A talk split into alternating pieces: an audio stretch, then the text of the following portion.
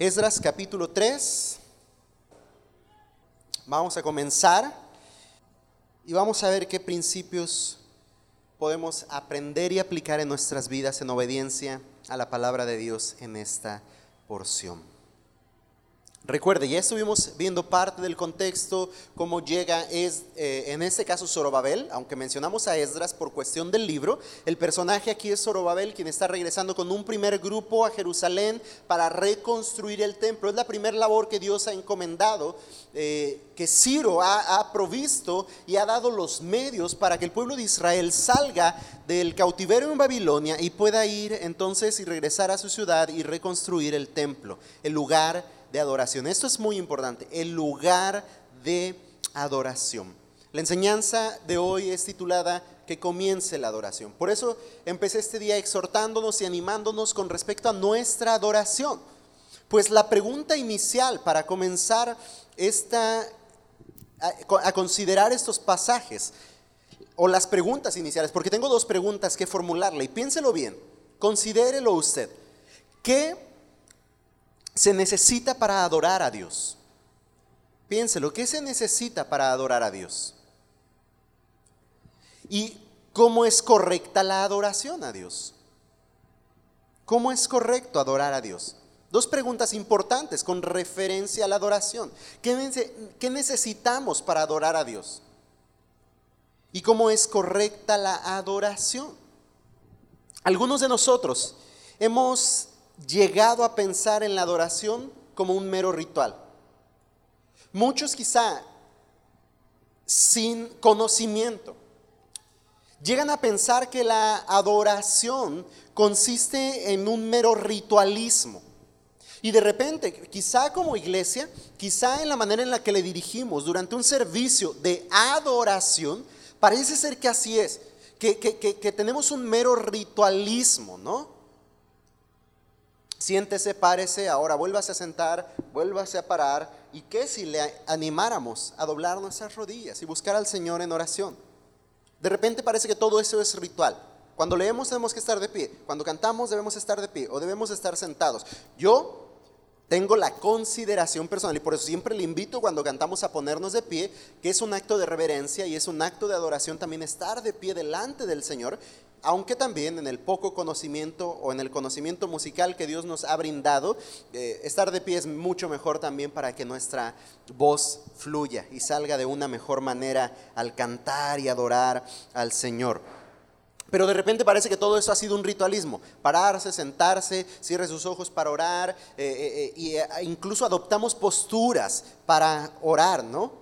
de repente, no sé si tenga esa ligera impresión usted, pero a mí a veces me da esa impresión que la adoración en muchas iglesias, por ciertos paradigmas que hemos formulado, parece que antes de estar cantando al Dios vivo y gozándonos en adorar al Dios vivo, estamos cantando como en un funeral o algo así.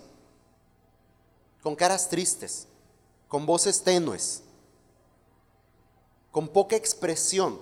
Y, voy a tratar de mencionar algunas cosas referente a esto, aunque no va a ser el todo de la enseñanza, pero algunos principios vamos a considerar en cuanto a esto.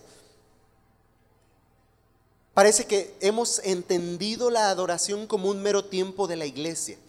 El domingo que venimos a la iglesia, pero en casa, en el trabajo, en lo íntimo de nuestros hogares, parece que ahí no aplican los principios de adoración. A veces parece que entendemos pues que la adoración solo se refiere al domingo que nos reunimos de ahí que a veces los tiempos entre semana en los que la iglesia se reúne a orar o adorar al Señor parecen poco relevantes para muchos, porque parece que hemos entendido que la adoración solo se vive el día domingo, ¿no? Y hay que algunos términos hemos acuñado que no son del todo correctos, como eh, eh, eh, em, mi trabajo secular y mi ministerio en la iglesia. Como que seccionamos lo que es iglesia y adoración y saliendo del templo el día domingo después del servicio, ya se acabó la adoración. Y entonces parece que ya somos otra persona y perdemos de vista eso. ¿Por qué? Porque hemos pensado quizá que es un ritual, que, que es un mero tiempo de un programa dominical, un servicio de la iglesia. Hemos grabado quizá en nuestras mentes ciertas formas o prácticas que identificamos como adoración. Hay algunas iglesias eh, algunos ministros de música o directores de música en las iglesias que definen la adoración como los cantos lentos de la iglesia. Y definen alabanza como los cantos rápidos, movidos o, musicalmente más, más este, enjundiosos, llamémosle, que cantamos en la iglesia. Pero eso es incorrecto. No define eso la adoración. La adoración no es definida por un estilo, estilo musical, no es definida por cierta práctica. No quiere decir que usted está adorando si cierra sus ojos y que no está adorando si no lo hace, ni, lo contrario. Identificamos ciertas cosas como adoración y ciertas otras como algo que no es adoración. A veces creemos que estamos adorando por el simple hecho de venir.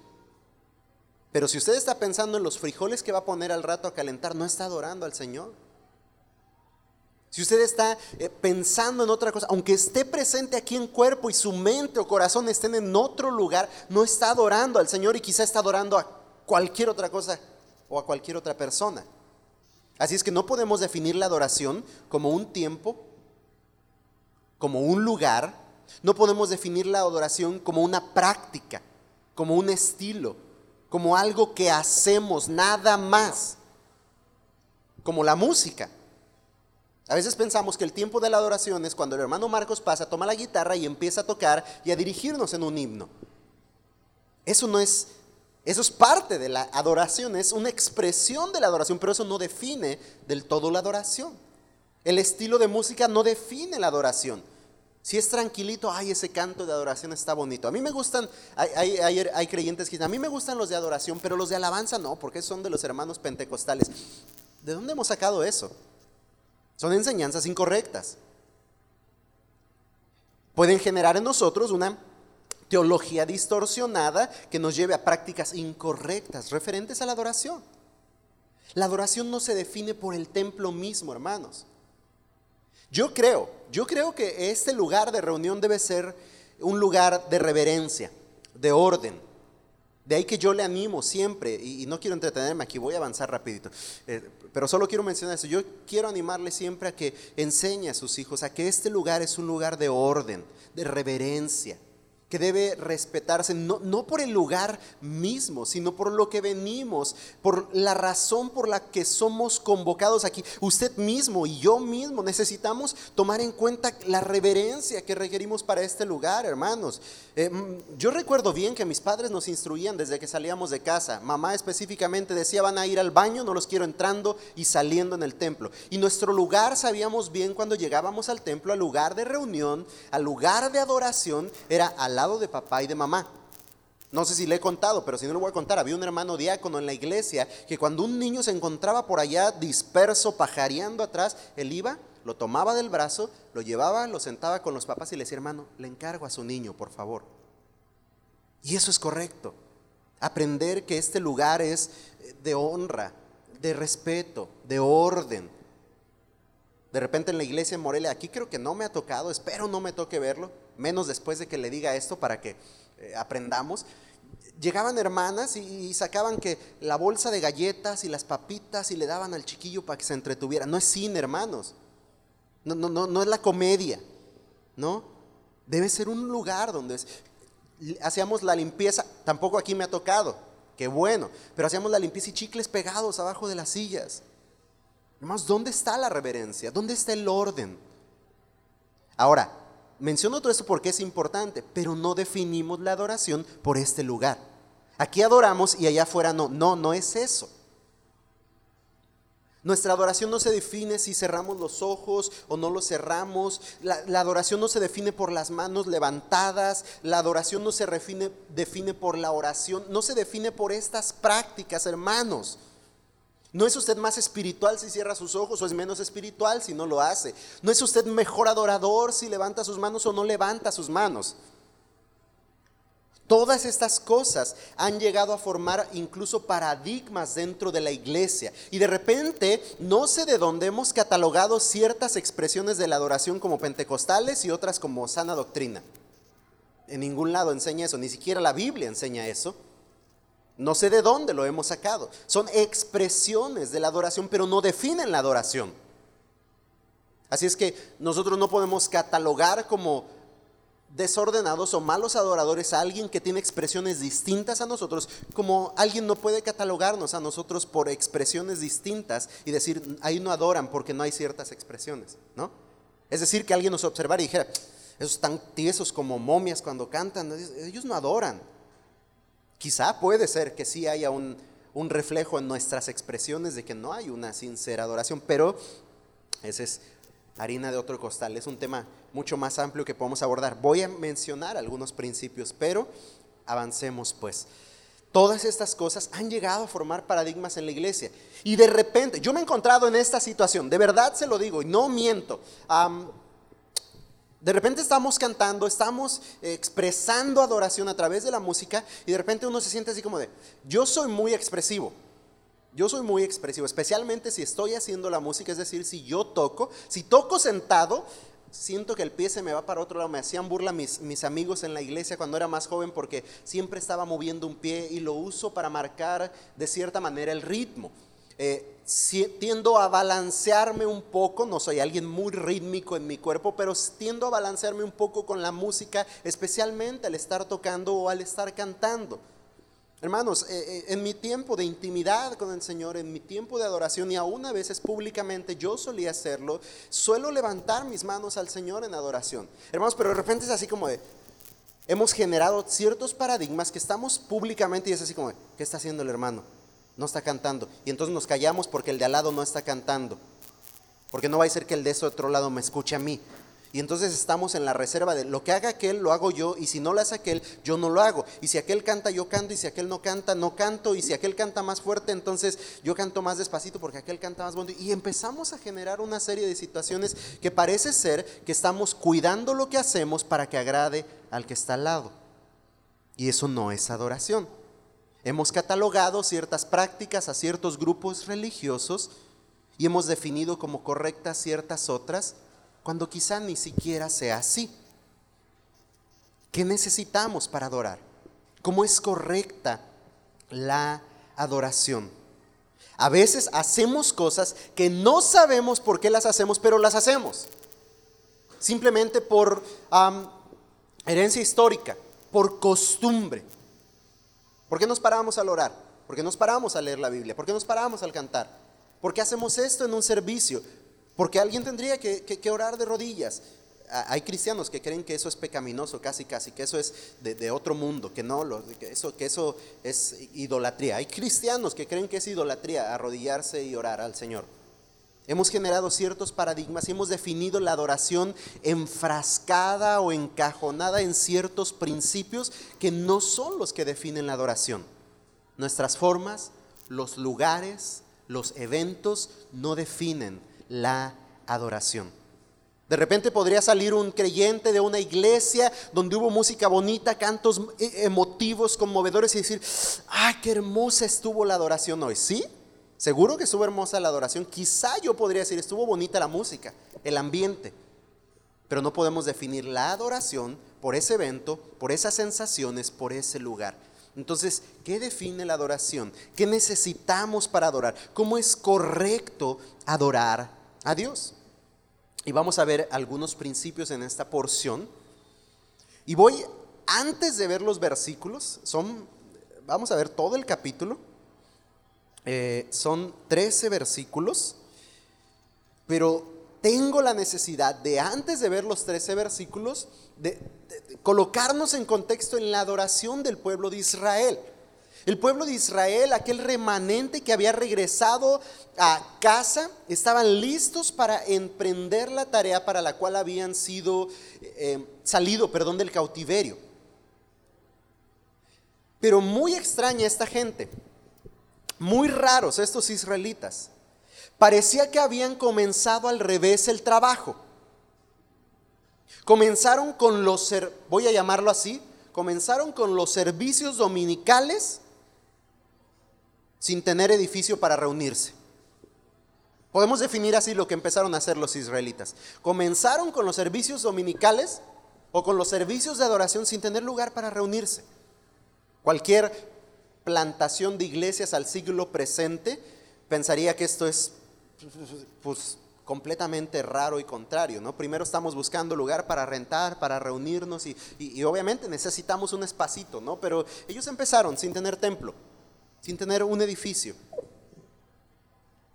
Qué extraña gente. Vamos a hablar del altar. Quiero ponernos en contexto pensando en el altar. Porque hablar un poco del altar nos va a ayudar a entender por qué los hijos de Israel comenzaron a trabajar primero en esto y no en las piedras y en el cimiento y no en la madera y no en la edificación. Porque ellos comenzaron por el altar. Porque ellos comenzaron por restaurar la adoración en la nación antes que levantar el templo, el lugar donde habrían de adorar.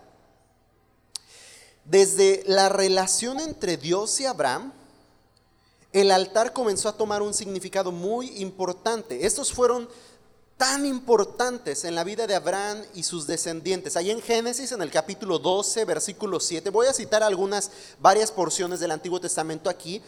Perdóneme que no pretendo eh, eh, esperarle mucho en esto, quiero avanzar y, y, después nos detenemos un poco más al llegar a los versículos de Esdras 3, pero en Génesis 12, 7 la escritura dice, entonces el Señor se le apareció a Abraham y le dijo, daré esta tierra a tu descendencia. Y Abraham edificó ahí un altar y lo dedicó al Señor, quien se le había apreciado. Ahí está eh, esta primera porción donde vemos esta eh, imagen del altar. Edificó un altar y lo dedica al Señor versículo 3 del capítulo 3 en Génesis también nos dice, desde el Negev continuaron viajando por tramos hacia Betel y armaron sus carpas entre Betel y Ai, donde habían acampado antes. Versículo 4 era el mismo lugar donde Abraham había construido el altar, ese que menciona en Génesis 12. Y, y en ese mismo lugar donde Abraham había construido el altar dice, y ahí, ¿qué hace? Volvió a adorar a Dios. Aunque el versículo 7 del capítulo 12, cuando Abraham levanta este altar, no dice literalmente que Abraham adoró, dice que lo dedicó al Señor, ahí está expresando su adoración al Señor al dedicar este altar de adoración a Dios. Y después en Génesis 13 dice que Abraham, estando en ese mismo lugar donde él edificó el altar, volvió adorar al Señor. Es evidente que los altares se asocian en el Antiguo Testamento con la adoración a Dios. Lo que Dios habló a su pueblo en cuanto a los altares es lo siguiente. Vemos en Éxodo 20, 24 que Dios le dice al pueblo, háganme un altar de tierra y ofrézcanme sus sacrificios, sus ofrendas quemadas y ofrendas de paz, sus ovejas y cabras y su ganado. Construyanme un altar donde yo determine que recuerden mi nombre y ahí me presentaré ante ustedes y los bendeciré. Muy comúnmente, donde un altar era levantado, ahí el pueblo recordaba una manera específica en la que Dios había obrado para con ellos. Y ahí, ese recuerdo, esa memoria les llevaba a adorar al Señor. Y ahí era el lugar donde presentaban adoración a Él, a través de sus ofrendas, a través de los sacrificios. Éxodo 27.1 hasta el versículo 8 nos dice también, con madera de acacia, y aquí hay una descripción un poco más específica de esta edificación, construye un altar cuadrado que mida dos metros con 30 centímetros de ancho y de largo y un metro con 40 centímetros de alto. Haz cuernos en cada una de las cuatro esquinas, de modo que el altar y los cuernos formen una sola pieza. Recubre con bronce el altar. Haz recipientes para las cenizas, palas, tazones, tenedores para la carne, braseros, todo de bronce Hazle una rejilla de bronce y ponle cuatro anillos de bronce en las cuatro esquinas. Instala la rejilla a la mitad de la altura del altar, debajo del borde, para trasladar el altar. Haz varas con madera de acacia y recúbrelas de bronce. Mete las varas por los anillos a ambos lados del altar. El altar deberá ser hueco y estar hecho con tablas. Construyelo tal como se te mostró en el monte. Y es muy importante observar cómo en Éxodo Dios hace esta descripción tan específica, tan detallada de cómo el lugar, cómo ese objeto, el altar, debía ser donde el pueblo presentaría adoración. Dios es específico y puntual en cómo la adoración debía ser presentada por el pueblo. En el templo de Salomón, en Segunda de Crónicas, capítulo 4, versículo 1, la escritura nos dice, Salomón también hizo un altar, un altar de bronce de 9 metros de largo por 9 metros de ancho y 4 metros y medio de alto. Pero a diferencia de los israelitas en la historia de Esdras, altar sí edificó, perdón, Salomón sí edificó primero el templo y ahí él estableció el, el altar. En 2 de Crónicas 3.1 dice, Salomón comenzó a construir el templo del Señor en Jerusalén, en el monte Moriah, donde el Señor se le había aparecido a David, su padre. El templo, el templo se construyó en el campo de trillar de Arauna, el Jebuseo el sitio que David había escogido. Él edifica el templo y después en Crónicas 4.1, según de Crónicas 4.1 dice, Salomón también hizo un altar de bronce de 9 metros de largo por 9 metros de ancho y 4 metros y medio de alto. Ahí está nuevamente este símbolo, esta imagen del altar. Evidentemente, mientras se construía el templo, es decir, después, bueno, mientras Salomón construía el templo, el pueblo seguía adorando en el tabernáculo que estaba en Sión. El lugar de adoración, antes de que el templo existiera, de que fuera edificado, el lugar de adoración seguía siendo el tabernáculo. En el tema de la adoración, estas imágenes son muy importantes. El Edén, el tabernáculo y el templo son símbolos muy importantes en referencia a la adoración y nos ayudan a entender por qué al tiempo presente para nosotros las implicaciones o significados del templo, del altar, de los objetos no cobran el mismo sentido que en el Antiguo Testamento. Y en un momento vamos a ver un poco del porqué de esto. Pero mientras el templo estaba siendo construido, los israelitas seguían ofreciendo adoración, los judíos seguían ofreciendo adoración a Dios en el tabernáculo, el lugar de reunión, la carpa de reunión, el lugar de adoración. Segunda de Crónicas 5.1 nos dice, acabada toda la obra que hizo Salomón para la casa de, Jehová, metió Salomón las cosas que David su padre había dedicado y puso plata y el oro y todos los utensilios en los tesoros de la casa de Dios. Entonces Salomón reunió en Jerusalén a los ancianos de Israel y todos los príncipes de las tribus, los jefes de las familias de los hijos de Israel, para que trajesen, y ahí está, el arca del pacto de Jehová de la ciudad de David, que es Sión, allá donde el tabernáculo se encontraba, y se congregaron con el rey todos los varones de Israel para la fiesta solemne del mes séptimo. Vinieron pues todos los ancianos de Israel y los levitas tomaron el arca y llevaron el arca y el tabernáculo de reunión y todos los utensilios del santuario que estaban en el tabernáculo, los sacerdotes y los levitas los llevaron. Están, están mudando todos los utensilios, todos los instrumentos de adoración, todos los objetos dedicados al Señor los están llevando del tabernáculo al templo. El arca está siendo llevada del tabernáculo en Sión al templo. La adoración seguía siendo en el tabernáculo y una vez que el templo fue edificado, todo vino a ser traído al templo, porque ahí ahora se habría de rendir adoración a Dios.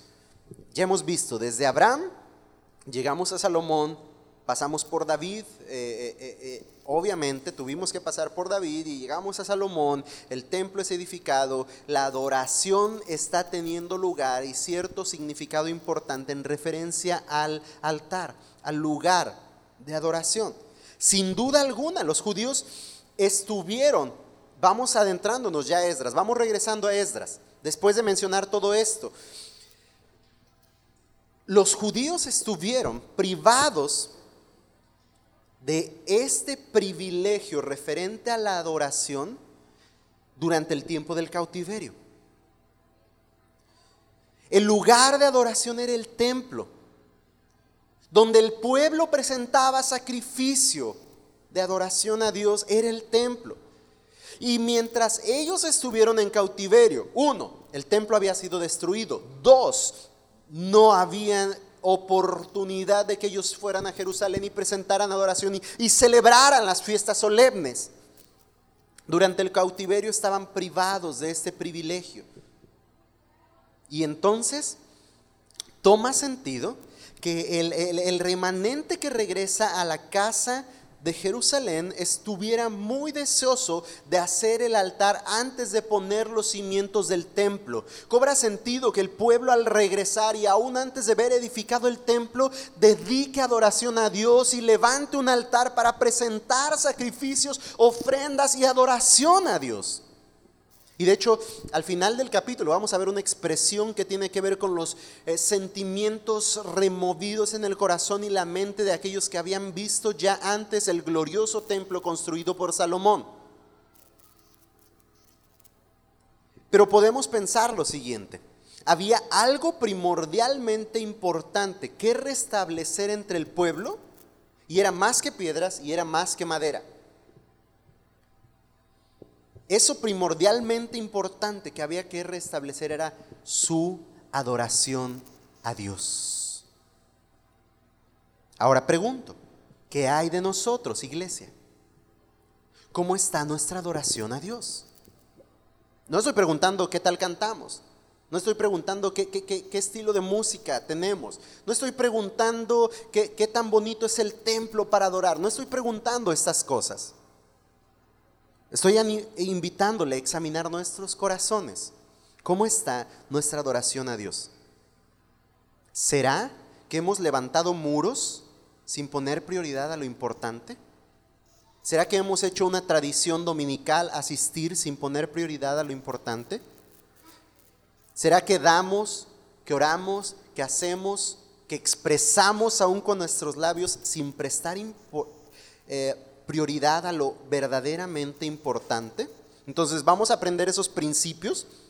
Lo que resta de la enseñanza al observar este capítulo 3, vamos a observar esos principios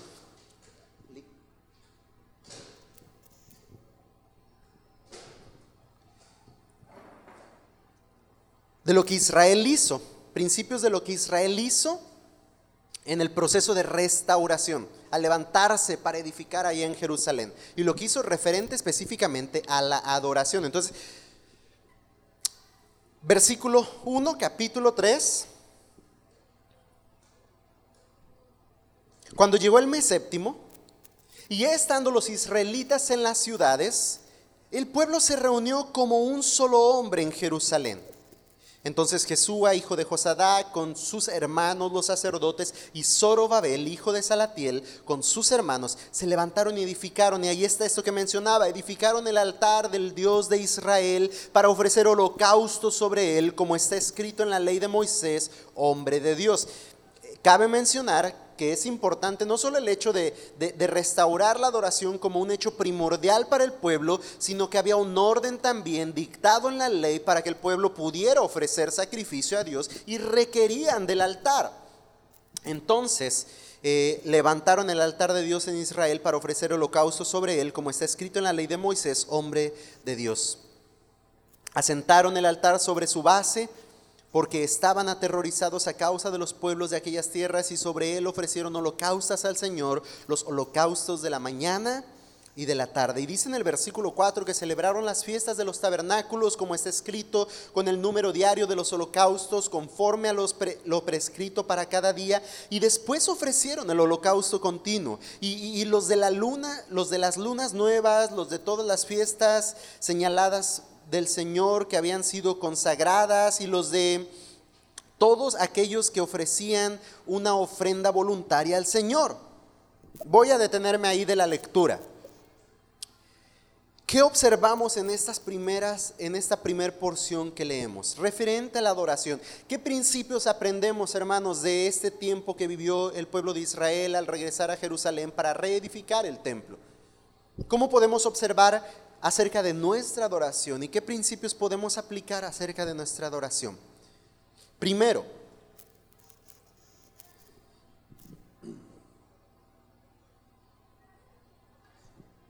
debemos ser parte, para adorar, debemos identificarnos. Los judíos no podían restaurar el altar no podrían restablecer su adoración a Dios siendo extranjeros. estando en una nación ajena, siendo cautivos de una nación extraña. Ellos no podían levantar adoración a Dios en otro lugar como las naciones paganas lo hacían alrededor de la tierra. Si recuerda la historia de los reyes, una de las características de la idolatría de las naciones paganas que rodeaban a Israel era que había altares en los lugares altos. Eh, prácticamente podríamos decir en cualquier rincón donde se les ocurriera levantaban un altar y ahí adoraban a su Dios, pero no era así con el Dios de Israel. Él había especificado en la ley cómo habría de ser su adoración a Dios. Así es que los judíos no podían restaurar el altar, no podían restablecer su adoración a Dios, su ofrenda, su sacrificio a Dios, estando en una nación extranjera, siendo cautivos en Babilonia. El pueblo se estableció en su casa, dice el en, el primer en el primer versículo que llegaron a las ciudades, se estableció en su casa, se sabía ya parte de su tierra, ya estaba en su lugar, esta era su casa. Porque presos y cautivos no podían restaurar esa parte de la adoración. Estoy seguro que oraban al Señor, que clamaban al Señor en Babilonia. Estoy seguro que adoraban al Señor con su cántico en Babilonia. Pero esta parte del altar, de la ofrenda, del sacrificio, esta parte de la adoración, esta parte de la expresión de su adoración a Dios, de la celebración de las fiestas solemnes no podía darse en medio del cautiverio. Y podemos pensar lo siguiente. Así también, tú y yo, presos y cautivos, tampoco podemos levantar adoración a Dios. Así es que una correcta adoración cobra lugar solo en el corazón de aquellos que han sido libertados del pecado aquellos que no están esclavos del pecado, aquellos que su maldad ha sido perdonada y que han sido traídos del reino de las tinieblas al reino de la luz admirable de Jesucristo. Uno que está preso y cautivo de su pecado no puede levantar adoración a Dios. De hecho, aún siendo salvos y habiendo incurrido en pecado, si no confesamos nuestro pecado y no nos apartamos de él, tenemos un obstáculo entre nuestra adoración y Dios. Ahora, lo que le estoy tratando de decir aquí es, si ha pecado ni se le atreva a acercarse a adorar a Dios. No, si ha pecado, confiese su pecado, aléjese de él y acérquese y presente adoración a Dios. Presos y cautivos, usted y yo como el pueblo de Israel no podemos levantar adoración a Dios. Necesitamos libertad del pecado. Así es que, si usted es hijo de Dios, ahí empezamos con este tema de identificarnos si usted es hijo de Dios, si usted ha sido apartado para su gloria, si usted es parte de la comunidad de creyentes que le adora, adórele, ríndale alabanza a Él, establezcase, identifíquese como ese pueblo. Esta es su familia, este es el pueblo de Dios. Usted y yo somos llamados para adorar a Dios. Ahora habla algo importante ahí en el versículo 1, referente a la identidad en cuanto a la adoración. Dice que el pueblo se reunió como un solo hombre en Jerusalén. Así es que me llama mucho la atención esta expresión, que obviamente deja ver un elemento muy importante en la adoración. Muchos hombres, pero a la vez uno solo. Habla de unidad. No solo la comunidad es importante. Comer juntos es bueno, es importante. Vernos cada domingo es bueno, es importante. Es correcto. Pero es importante que esa comunidad viva en verdadera unidad. Que como un solo hombre adoremos al Señor. Y por eso es tan importante que preservemos la unidad que preservemos la paz entre nosotros, que, que, sepamos perdonar, que sepamos reconciliar, que como iglesia vivamos como un solo hombre y que así nuestra adoración rindamos al Señor. La escritura ejemplifica esto cuando habla acerca de las oraciones de un hombre que no está bien con su esposa y encuentra tropiezo. Entonces, esa oración no, no va más allá del techo porque está en conflicto con, con su esposa, porque no hay unidad. Eh, eh, así podemos pensar de la iglesia. Cuando no caminamos en unidad, también nuestra adoración tiene un estorbo. Estos se presentaron, se identificaron como el pueblo de Dios, se supieron en casa y ofrecieron adoración. Así es que, ¿de dónde eres tú? ¿De dónde es usted? ¿Es hijo de Dios? ¿Es apartado para su gloria? ¿Es parte de la comunidad de creyentes? Adore al Señor. Identifíquese así y adore al Señor. Adoremos al Señor como un solo hombre. Esta es la manera correcta de adorar al Señor. No es una competencia. Mientras cantamos no se trata de ver qué lado de la iglesia canta mejor y qué lado canta peor. No se trata de ver quién tiene las mejores expresiones de adoración. No se trata de definir quién es un mejor adorador por cómo expresa su adoración, aunque creo yo, como lo he ido mencionando, que es muy importante nuestra expresión. Habla mucho en referencia a nuestra adoración, porque somos expresivos en todo, para todo tenemos expresiones. Si tiene un chisme que le arde en, la puntita de la lengua, es muy expresivo para contarlo con lujo de detalles y hasta como todo una celebridad de Hollywood, cuenta ese chisme a la comadre. Pero cuando canta es así como más frío que el, el, témpano de hielo. Eh, regaña a los suyos en casa, habla en casa y habla fuertísimo, grita, pero se acerca en oración a, congregacional al Señor y nadie le escucha. Cuando oramos públicamente tiene que ser escuchado, hermanos. Cuando ora en la intimidad, pues, ¿quién le va a escuchar más que el Señor, verdad? Cuando cantamos en la congregación, hermano, no es un concurso. Sé que quizá siempre existe en la iglesia algunos que canten mejor y se apasionen por cantar. Y habrá otros que no tienen noción mínima del canto y aún si la tuvieran, no fueron favorecidos con una gran voz. Pero aún así, como un solo hombre, haciendo un lado nuestras diferencias, solucionando nuestros conflictos y buscando paz, debemos adorar al Señor en unidad. Así es que identifíquese como el pueblo de Dios, como redimido por su nombre, como un hijo de Dios. Somos llamados a adorarle como un solo hombre. Esa es una parte esencial y primordial de la adoración. Ahora, para adorar necesitamos establecer prioridades. Entonces Jesúa, hijo de Josadac, con sus hermanos los sacerdotes, y Zorobabel, hijo de Salatiel, con sus hermanos se levantaron y edificaron un altar, el altar de Dios, del Dios de Israel, para ofrecer holocausto sobre él, como está escrito en la ley de Moisés, hombre de Dios. Como está escrito, dice ahí el versículo 2, hablando de prioridades, Dios es digno. El hecho de que ellos hicieran caso a la ley de Dios, a lo que Dios había dado como instrucción clara a Moisés, es pensar que ellos están dando a Dios el lugar que Él merece. Él es digno. Esa es una primer prioridad de la cual debemos ser conscientes en el tema de la adoración, que Dios y solo Dios es digno de nuestra adoración. Así es que el pueblo, como estaba escrito, comenzaron a hacer, para que la adoración del pueblo tuviera orden y cualquier, eh, perdón, y cumpliera el objetivo correcto, adorar a su Dios, el único Dios digno. La ley dictaba el cómo el pueblo de Israel debía adorar. Si bien no estamos sujetos a la ley al tiempo presente, no a las leyes ceremoniales, sí a las leyes morales, pero no a las leyes ceremoniales de Israel. Lo cual significa que hoy puede invitarnos un cóctel de camarones al terminar el servicio porque no estamos privados de comer este tipo de alimento. La ley ceremonial para Israel no es una imposición dada a la iglesia al tiempo presente.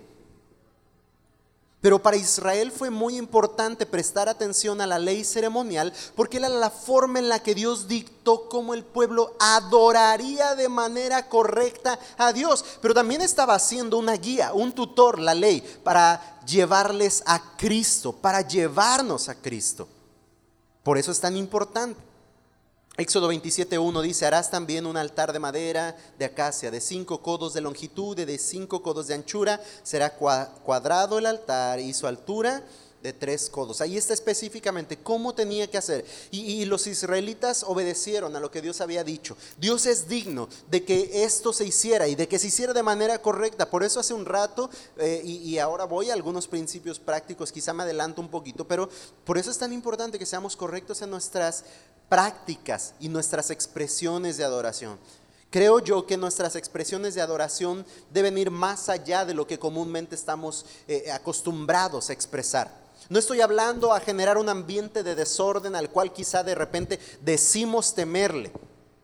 No un ambiente de desorden, brincando, gritando y, haciendo un tremendo alboroto que parezca todo menos un tiempo de adoración. No estoy diciendo que vayamos a ese extremo, pero sí les estoy animando, hermanos, a que dejemos la frialdad y la, la, indiferencia ante lo que estamos cantando, lo que estamos expresando. Hermano, eh, varón o mujeres, si usted le canta una canción romántica a su esposo, o a su esposa, no creo que le diga, te amo tanto como te amo las estrellas en la luz. No, le echa ojitos, le sonríe, hasta una florecita, le, echa sus ganas y le expresa ese amor.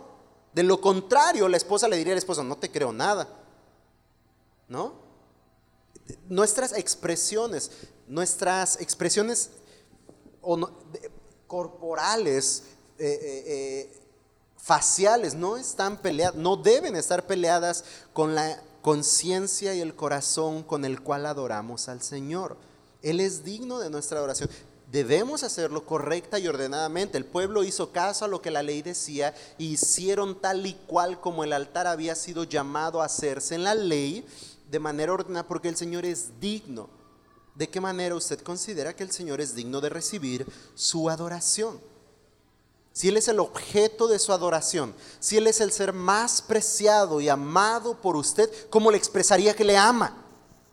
¿Cómo le diría a Él que está profundamente agradecido por sus muchas bondades y misericordias? Ahora pregúntese, ¿la manera en la que adora expresa verdaderamente esto? Ahí se lo dejo de tarea. Establezca prioridades, Dios es digno. ¿Cómo es digno que Dios reciba su adoración? Pregúntese eso cada vez que presente a Él adoración. Otra prioridad. ¿Cuándo adorar? ¿Existe una situación en nuestras vidas que nos haga parar nuestra adoración? ¿Será así? ¿O será correcto que en algún momento de nuestra vida digamos, aquí no es tiempo de adorar, esperen? Hermanos, todo el tiempo es tiempo. Todo el tiempo es tiempo. Ahí en el versículo 3 dice que eh, la nueva traducción viviente dice, a pesar de que tenían miedo de los lugareños. Reconstruyeron el altar en su sitio original, a pesar de que había peligro, a pesar de su miedo, a pesar de lo que implicaba que quizá otra nación vecina se levantara y viniera contra ellos desarmados, desprotegidos, con una ciudad devastada y pudiera terminar en mayor ruina, a pesar de su temor, a pesar de las circunstancias adversas, a pesar del dolor que producía ver su ciudad destruida, a pesar de regresar y decir, mi casita.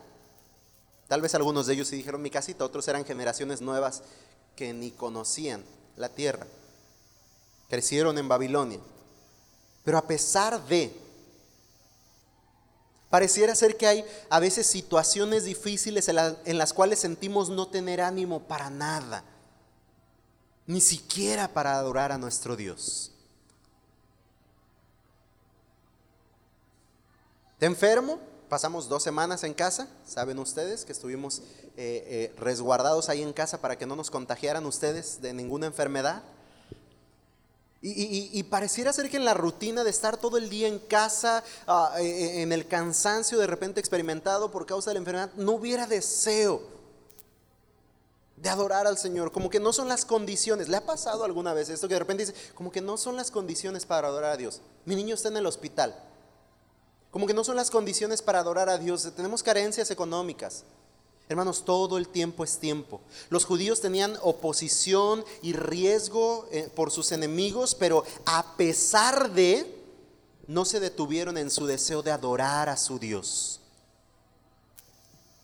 Porque los creyentes evangélicos estamos tan locos que en medio del dolor de ver sepultar a alguien estamos cantando himnos, himnos de gozo, porque todo tiempo es tiempo. En las buenas, en las malas, en las victorias como en las derrotas, todo el tiempo es tiempo para adorar al Señor. ¿Qué dijo Job cuando todo se vio devastado en su vida?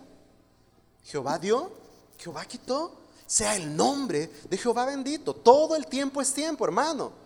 Así es que le aliento a que aun cuando siente que a pesar de las circunstancias pareciera no ser el tiempo adecuado para adorar al Señor, usted levántese, póngase sobre sus pies o quizás sea momento de ponerse sobre sus rodillas y clamar al Señor y adorar al Señor. Tal vez pueda decir gracias en algún momento por tus muchas bendiciones, pero en otros quizá en adoración podamos decir gracias por tus muchas pruebas. Gracias por las muchas dificultades. En algunos momentos diremos, gracias Señor por la salud y le adoraremos, pero otros diremos, Señor, gracias por la enfermedad, porque aún aquí tú estás obrando. Todo el tiempo es tiempo para adorar al Señor. Así es que establezca prioridades. Él es digno, todo el tiempo es un buen tiempo para adorar al Señor. Lo primero es lo primero, hermanos. Lo primero es lo primero. Y este es el, principio esencial de la prioridad en cuanto a la adoración. Lo primero es lo primero. Ya hablamos un poco de esto, que a pesar que aún no comenzaba la construcción del templo, el pueblo sabía que era importante y prioritario restablecer la adoración a Dios. Ahí en el versículo 6 del capítulo 3 nos dice, desde el primer día del mes séptimo comenzaron a ofrecer holocaustos al Señor pero los cimientos del templo del Señor no se habían echado todavía. Lo primero es lo primero. Era el tiempo para celebrar las fiestas que Dios les había dado a celebrar. Fiestas mismas que les hacían recordar su condición pasada y el favor de Dios para con ellos. ¿Cuál era su condición pasada? Esclavitud, cautiverio, y esas festividades, todas y cada una de ellas, como la Pascua, hoy celebramos Cena del Señor, y gran significado de la Pascua se ve reflejado en la Cena del Señor, es un recordatorio. Para nosotros la Cena del Señor es un memorial, un recordatorio de nuestra condición pasada y de lo que Cristo hizo en la cruz para cambiar esa condición. Es un recordatorio de la misericordia y la bondad del Señor. Así es que para los judíos fue primordial restablecer la adoración a Dios. Escuchaba una conversación en podcast y, una hermana decía que, que, sus niños de repente le dijeron, mamá, ¿por qué para todo primeramente tú oras? Y es, y es que es un gesto correcto de la adoración. Hay problemas y de repente vamos a todos lados y al último decimos, oye, ¿y si oramos? Debemos establecer prioridades. Lo primero es lo primero. ¿Qué es lo primero en su vida? ¿Qué es lo primero en su día? Ahí, se va a dar cuenta de sus prioridades. ¿En qué invierte más su tiempo y sus recursos? Ahí se va a dar cuenta de sus prioridades. ¿En qué desgasta sus fuerzas cada día? Ahí se va a dar cuenta de sus prioridades. Si el Señor es su prioridad, si adorarle a Él es lo primero en su vida, entonces quiere decir que sus recursos, su tiempo, sus fuerzas y todo lo que usted está siendo y haciendo está dedicado primeramente y exclusivamente al Señor. Es decir, que usted, ah, ¿cómo, ¿cómo, observa sus prioridades? Si el Señor es su primer y mejor referente en cuanto a la adoración, su agenda primeramente tiene en orden del día Dios. Si el Señor es su mejor y su primero, faltaría menos los días domingos. Que llegó la comadre, lo siento comadre, pero yo, mi prioridad es adorar al Señor. Y quizá dirá que gesto de desamabilidad dejar a la comadre en la casa. No, le va a enseñar que su prioridad es alabar al Señor, no atenderla a ella. ¿Me explico? Si, si, si, su prioridad es el Señor, su agenda dictará al Señor como primero. Si su prioridad es el Señor, sus recursos, sus finanzas, pronto estaremos hablando de esto, sus recursos, sus finanzas estarán siendo administradas tomando en primer lugar a Dios.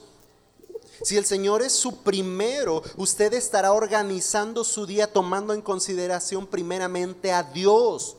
Si el Señor es su primero, guiará a su familia, orientará a los suyos a considerar primeramente a Dios. Y podríamos seguir la lista. Usted analice. El Señor es la prioridad número uno en su vida. Lo primero es lo primero, hermanos. Entonces, para una correcta adoración hay que establecer prioridades. Dios es digno. Todo el tiempo es un buen tiempo para adorar al Señor Y el Señor debe ser verdaderamente lo primero en nuestras vidas. Adorarle a Él debe ser el objetivo primordial. Y dicho de otra manera, que parece drástica, pero es así, adorar al Señor debe ser el objetivo único de nuestras vidas. Porque la Escritura dice que todo lo que hagamos, sea de hecho o de palabra, lo hagamos como para el Señor. Es decir, que usted adora al Señor como su prioridad siendo un buen empleado. Usted adora al Señor como su prioridad siendo una buena ama de casa. Usted adora al Señor lavando trastes. Puede hacerlo. Debería hacerlo. Usted adora al Señor limpiando el templo. Usted adora al Señor haciendo cualquier tarea por común que parezca. Estuvimos hablando de esto dos semanas atrás con las hermanas en el estudio de los días sábados. Las tareas que parecen comunes son expresiones de adoración para Dios. Así es que hágalas con gozo y priorice en que la adoración a Dios sea lo primero en su vida. Y verá que incluso va a cambiar la perspectiva de mucho de lo que hacemos. Ay, qué cansado estoy, pero gracias a Dios porque me da un trabajo. Ay, estos chiquillos me tienen con canas verdes y cansada, pero gracias a Dios porque tengo estos hijos y puedo criarles en disciplina y amor reverente al Señor. Y, ahí seguiríamos, ¿no? Si quieres saber más de esto, venga los sábados, por favor, comercial. Vamos al último punto. Dirá, apenas llevamos seis versículos, pero he, estado observando algunos principios y por eso he brincado algunos versículos en la lectura. en nuestra adoración, debemos, hermanos, dar lo mejor. Debemos dar lo mejor en nuestra adoración. ¿Lo mejor de qué? Mencioné ya un poco de esto. En el versículo 7 dice, entonces dijeron, perdón, entonces dieron dinero a los, a los canteros y a los carpinteros, y alimento, bebida y aceite a los idóneos y a los tirios, para que trajeran madera de cedro desde el Líbano por por mar hasta Jope conforme al permiso que tenían de Ciro, rey de Persia. ¿Qué vemos aquí? Comenzaron a ofrecer. De sus corazones salió el dar de lo que les pertenecía. Dieron con, con un fin específico. Esto, claro, es parte de la ley. Ellos, eh, a ellos les demandaba que tenían que dar. Pero ellos dan lo mejor de sus bienes. No solo dieron una cooperación, dieron de lo que fuera necesario. Estamos hablando de maderas transportadas, de, manera, de maderas finas, de maderas requeridas por la ley, transportadas por mar, bajo el favor mismo y la gracia que Dios dio para con el pueblo a través de Ciro, rey de Persia. Pero dieron ahí sus recursos. Hermanos, nuestra adoración es dar lo mejor. Y una parte de dar lo mejor es a través de nuestros bienes.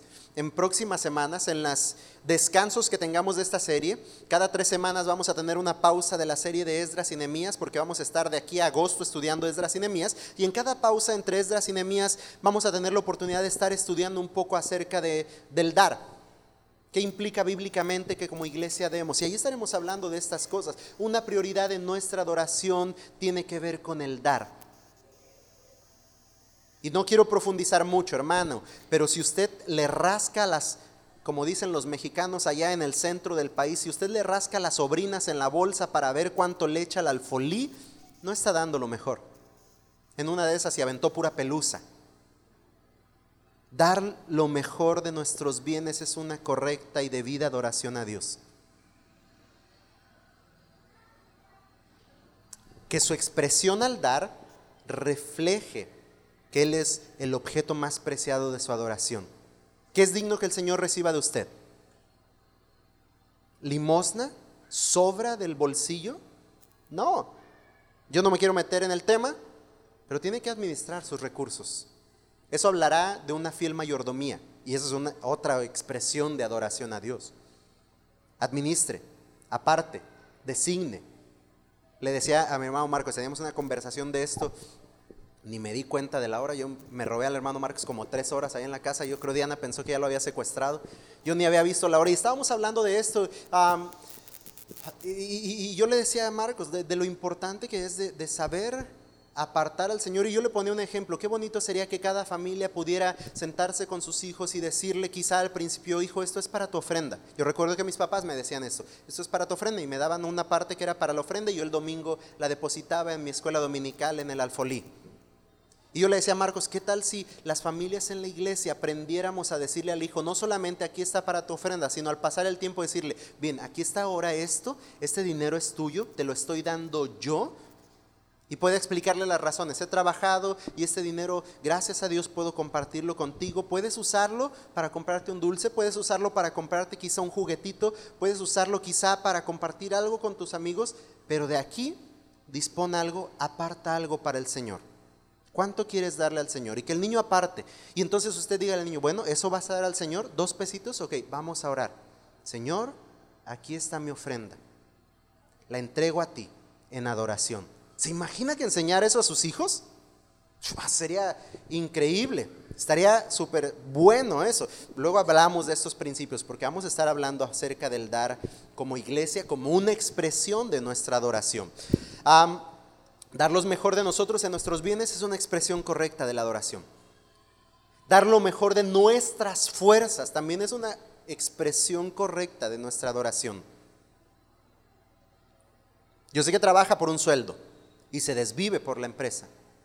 Pero ¿no será el Señor más digno de mayor esfuerzo, de mayor entrega para adoración?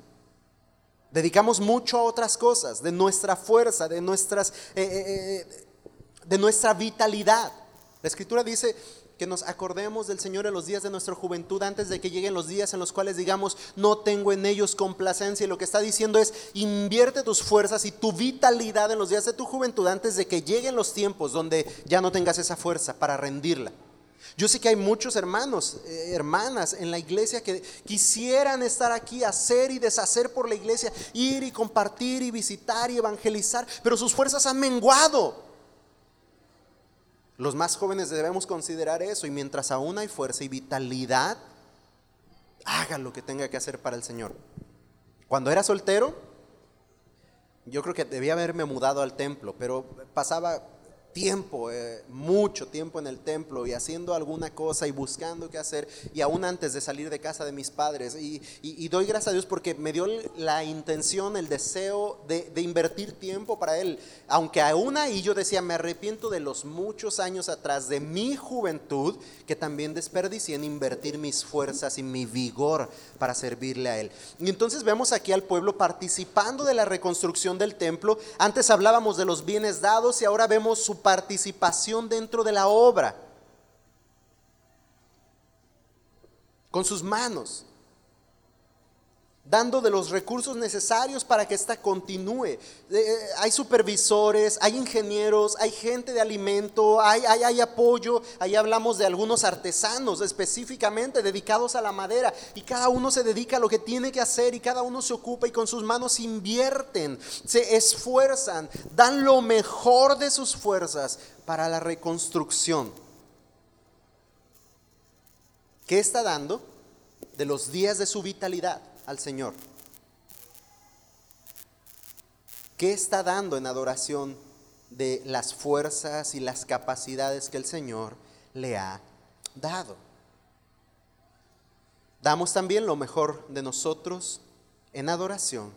Y quizá este es el aspecto más importante en el cual se centra el tema de la adoración, de nuestro corazón. Una adoración correcta da lo mejor de su corazón al Señor. En el versículo 11 y 13 dice, 11 al 13, Voy a leer desde el 10. Cuando los albañiles terminaron de echar los cimientos del templo del Señor, se presentaron los sacerdotes en sus vestiduras con trompetas y los levitas, hijos de Asaf, con címbalos para alabar al Señor conforme a las instrucciones del rey David de Israel. Cabe mencionar que David, músico, seguro que sabía hacer música para adorar al Señor. Es bueno. También un día de estos platicamos con, no creo que es el hermano Marcos con el único que platico, pero es con el que platico más de esto. Platicábamos del anhelo de un día tener un ministerio más estructurado de música, es decir, más músicos.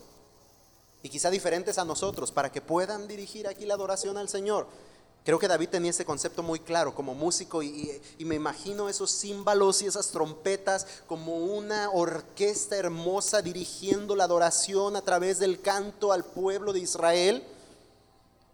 Ya me volví a perder ahí poquito, pero continúo. Se presentaron los sacerdotes con sus vestiduras y ahí vienen los músicos conforme a, a, las instrucciones de David, el rey de Israel, y cantaban, alabando y dando gracias al Señor. Y decían porque Él es bueno, porque para siempre su misericordia sobre Israel. Y todo el pueblo aclamaba a gran voz alabando al Señor, porque se habían echado los cimientos de la casa del Señor.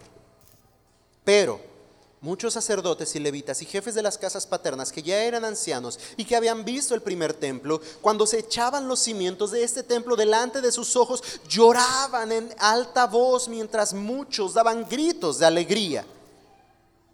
Así que el pueblo no podía distinguir entre el clamor de los gritos de alegría y el clamor del llanto del pueblo, porque el pueblo gritaba una voz alta y se oía el clamor desde lejos. ¿Qué observamos en esta última porción entonces, hermanos?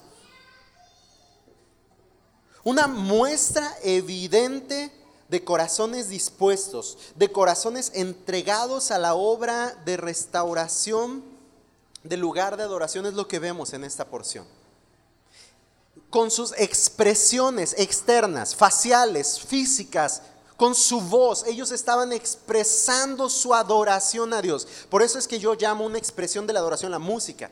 Eh, eh, eh, cuando nosotros cantamos, así, así fuera que aplaudiéramos, así fuera que levantáramos nuestras manos, que cerrara sus ojos, así fuera lo que hiciera, eso es una expresión externa. Cantar es una expresión externa de nuestra adoración. ¿De dónde parte la adoración? De nuestro corazón. La adoración no se centra en la bonita melodía o en la interesante letra, aunque la interesante letra produce en nuestros corazones para que externen una correcta adoración. Pero básicamente, esa adoración emana de lo que abunda en nuestros corazones. Pues dice la escritura que la abundancia del corazón habla la boca.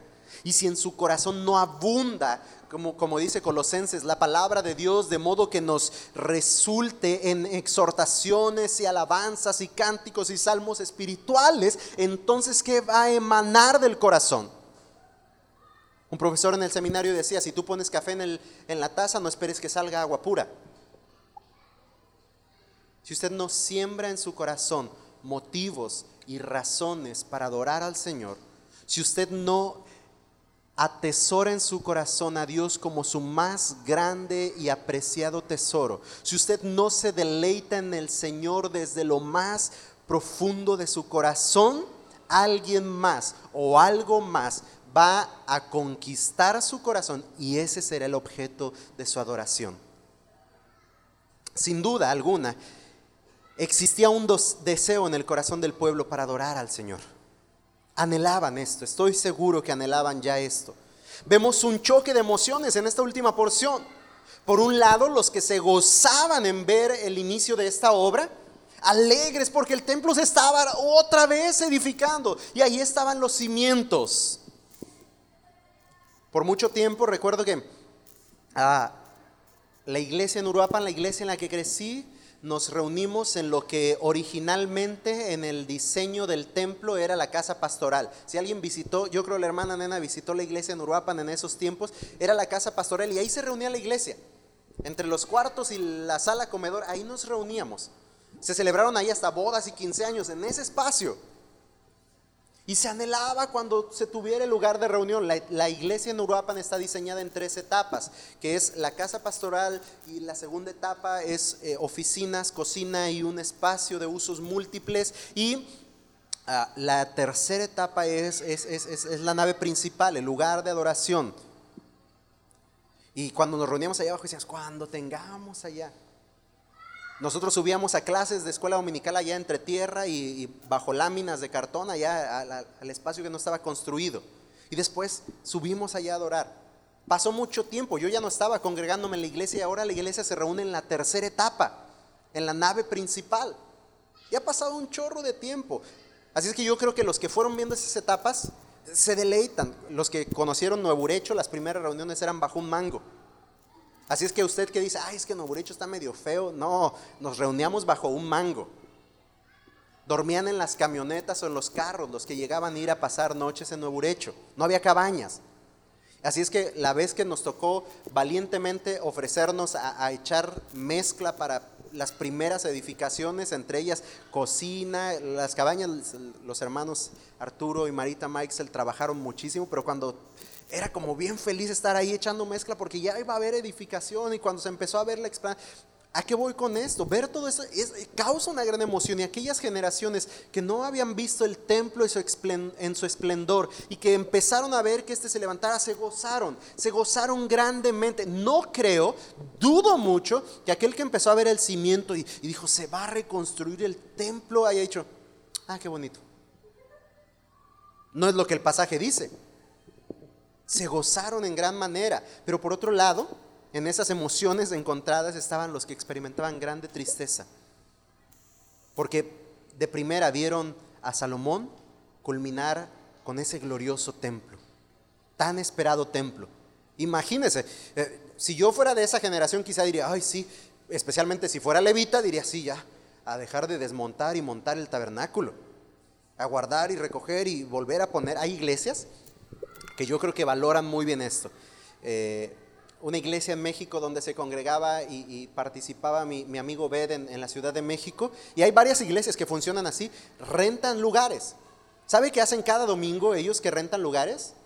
Transportan, algunos de ellos transportan mobiliario, desde sillas, mesas. Me acuerdo que en esa iglesia en la que estaba mi amigo Bed, montaban carpitas armables, desarmables para los salones de los niños en el estacionamiento del edificio.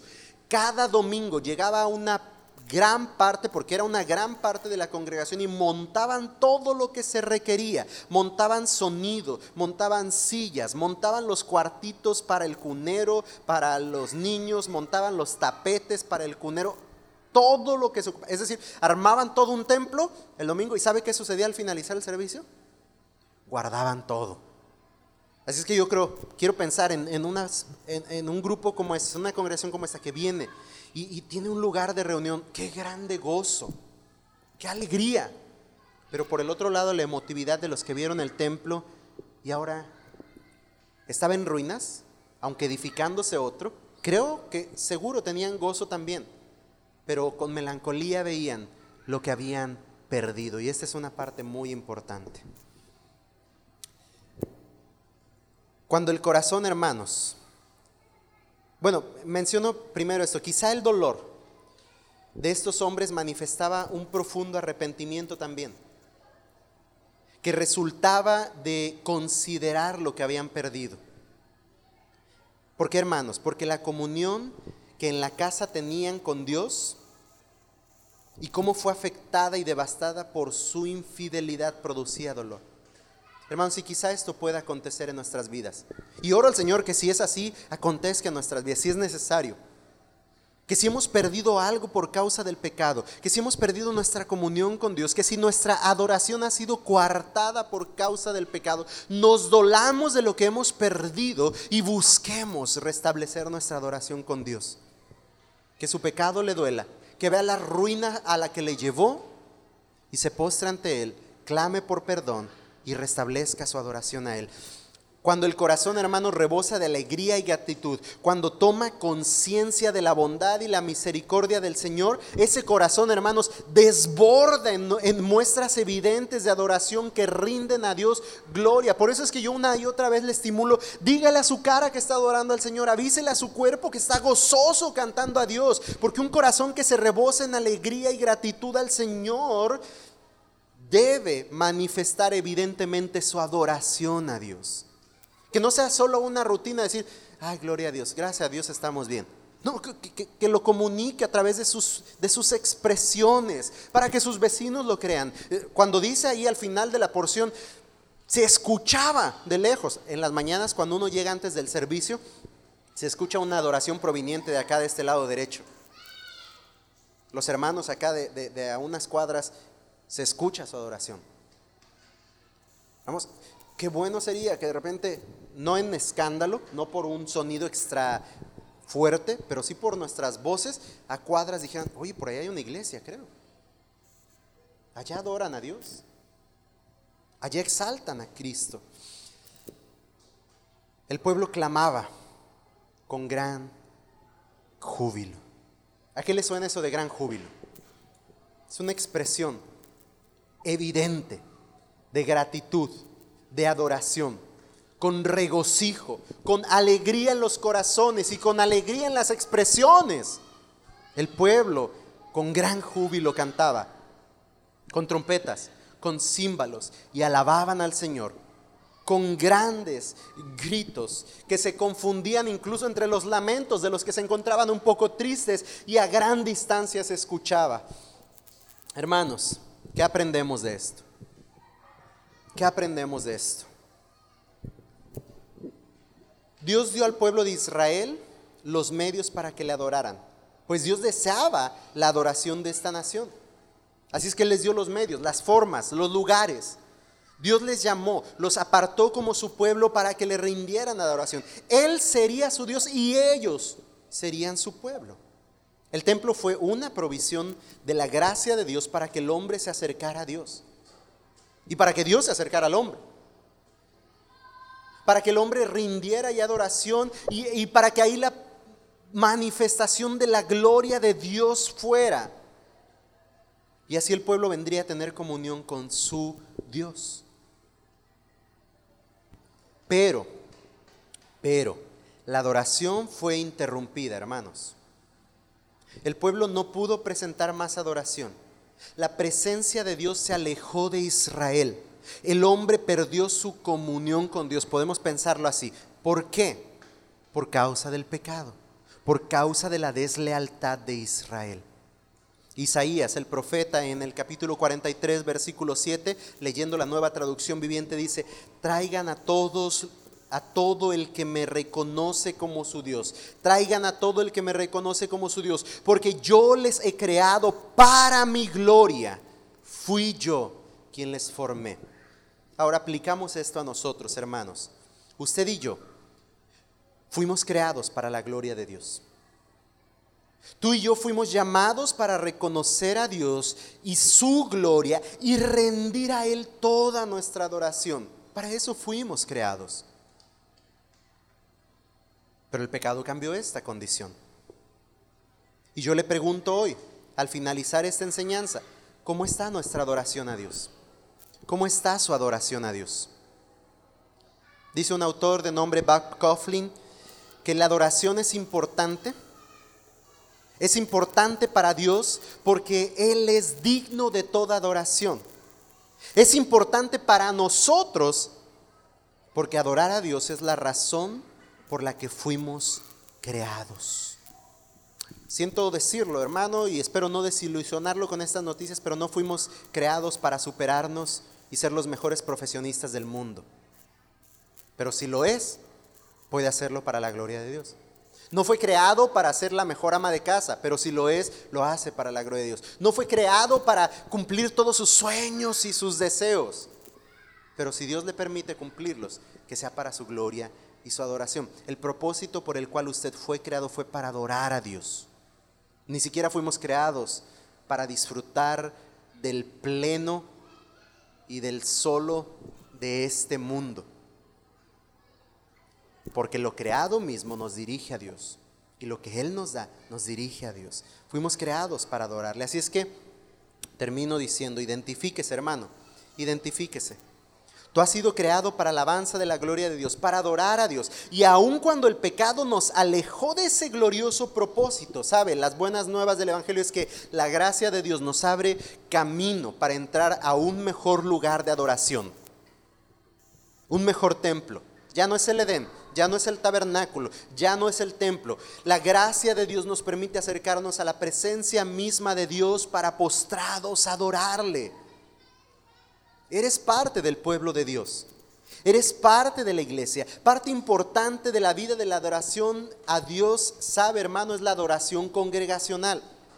Adorar a Dios como un solo pueblo es parte esencial de la adoración de la iglesia. Así es que cada domingo, cada día de reunión, cada jueves que usted se ausenta y pierde la oportunidad de adorar a Dios junto al pueblo como un solo pueblo, está perdiéndose de una parte esencial e importante de la adoración.